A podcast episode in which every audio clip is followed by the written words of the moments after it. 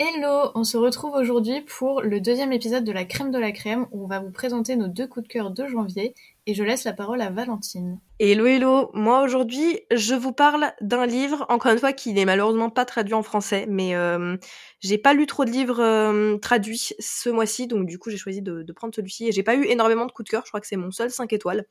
Et du coup, je vais vous parler de The Last Tale of the Flower Bride, qui est horrible à prononcer, de euh, Roshani Chofsky, qui est l'autrice de euh, The Gilded Wolf, donc Les Loups Dorés, si je dis pas de bêtises, en, en français, qui est sorti chez De Saxus.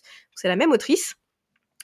Et celui-ci, pour vous donner un petit résumé assez rapide, on y suit donc deux protagonistes principaux. On a donc un homme qui a toujours cru euh, au conte de fées et qui va épouser une euh, magnifique jeune femme qui s'appelle Indigo Maxwell Castagnada. Lui, c'est un peu un historien, il a toujours adoré les mythes, et elle, c'est l'héritière d'une grande fortune. Et donc, tout au long de leur mariage, ils vont échanger des cadeaux et des histoires et croire qu'ils vont vivre euh, heureux jusqu'à la fin des temps. Mais en échange de son amour pour son mari, Indigo, elle va lui faire promettre quelque chose, c'est qu'il ne devra jamais farfouiller dans son passé à elle. Sauf que on va rapidement apprendre que la tante d'Indigo est mourante et donc ils vont être forcés de retourner dans la maison d'enfance de la jeune femme. Et là, la maison en question, qui s'appelle la maison des rêves, va commencer à murmurer des secrets euh, à l'oreille du marié. Je précise que je dis le marié parce qu'en fait on n'a jamais le nom de ce personnage dans le livre. C'est quelque chose que j'ai bien aimé. Je trouve que ça ça garde le mystère. Et donc, il va commencer à lui murmurer des secrets, y compris le nom de Azur. Et Azur, c'est euh, la meilleure amie d'Indigo quand elles étaient jeunes filles, sauf qu'elle a disparu du jour au lendemain et euh, on ne l'a jamais revue. Et donc petit à petit, malheureusement, euh, le jeune homme va commencer à farfouiller dans le passé de sa femme et euh, la réalité et la fantaisie vont commencer à se mélanger au point de peut-être détruire leur mariage et peut-être même leur vie. Et c'est écrit en dessous que c'est un livre qui a vraiment la vibe de mexicaine gothique avec un peu euh, le côté enchanteur de La vie invisible d'Adi Larue et je suis complètement d'accord. honnêtement, c'est vraiment un livre qui a une vibe de conte de fées gothique avec des airs de thriller mais surtout c'est une ode aux mythes, je trouve, et à leur morale. Euh, au fur et à mesure de l'histoire, on se balade entre les murs de la maison des rêves et l'auteur, elle va construire son récit entre les contes de fées, le coup de foudre et surtout les promesses brisées.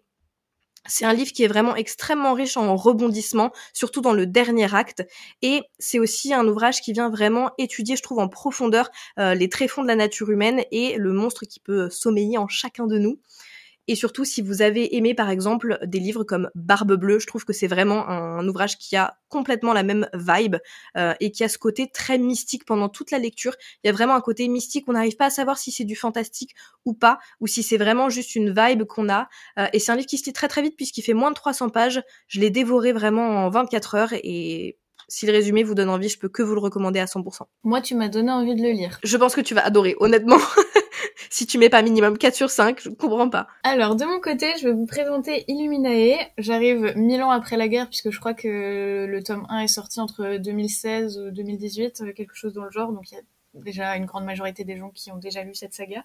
Mais euh, moi, j'avais commencé par Aurora Squad euh, des deux auteurs, donc Amy Kaufman et euh, Jay Christa. Et Valentine m'avait dit beaucoup de bien de Illuminae. Donc je m'étais dit pourquoi pas pourquoi pas tenter. Et vraiment, je, je, vais déjà vous faire le résumé et ensuite vous donner mon ressenti, mais j'ai été très surprise. Donc, Illuminae est un livre de science-fiction euh, qui se passe dans l'espace et euh, donc le livre commence en 2575 lorsqu'une colonie slash planète se fait attaquer par une entreprise interstellaire, donc Bytech, euh, et, en fait, nos deux héros, Caddy et Ezra, sont des lycéens euh, de, cette euh, colonie et ils, vont, ils vont réussir à, s'enfuir, ils vont être sauvés. Donc Caddy va embarquer sur le vaisseau Hypatia et Ezra sur l'Alexander. Et en fait, pourquoi est-ce qu'ils sont liés? Parce qu'ils sortaient ensemble et que le matin même, Caddy a rompu avec Ezra. Et donc on va suivre leurs échanges ensuite dans le livre, alors qu'ils vont être séparés sur les deux vaisseaux. Euh, et, en fait, Katie euh, est une euh, pirate de l'informatique et elle va commencer à se dire qu'il y a des choses bizarres. Elle va se retrouver liée à un autre pirate informatique qui est sur un autre vaisseau que le sien.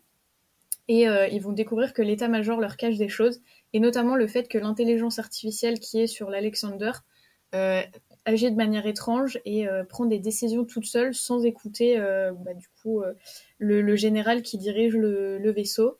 Et donc voilà, on va suivre ça tout au long du livre. Et en fait, ce que j'ai beaucoup aimé, c'est le format, parce que c'est sous format d'un dossier confidentiel. On va avoir des traces d'échanges dans des, dans des chats, on va avoir des retranscriptions de, de ce qui se passe sur les caméras, euh, on a des, euh, des plans du, des vaisseaux, on est aussi dans la tête de l'intelligence artificielle. Donc voilà, c'est vraiment un, livre avec euh, une vraie originalité dans sa construction. Et alors, ce qui m'a vraiment surprise, c'est le fait que ce soit hyper sanglant et triste par moments également. Parce que, en fait, quand j'ai lu, lu Aurora Squad de, des deux auteurs, et c'était très édulcoré. Le seul truc que je peux reprocher, après, est-ce qu'on peut vraiment reprocher, puisque euh, c'est aussi euh, ce qu'on retrouve dans Aurora Squad, c'est l'humour un peu patoche et un peu lourd, même si ça m'a moins dérangé que, euh, que dans Aurora Squad, là dans Illuminae. bon, des fois je me disais c'est pas le moment, mais ça permet de relâcher un peu la pression justement sur le côté hyper sanglant de l'histoire.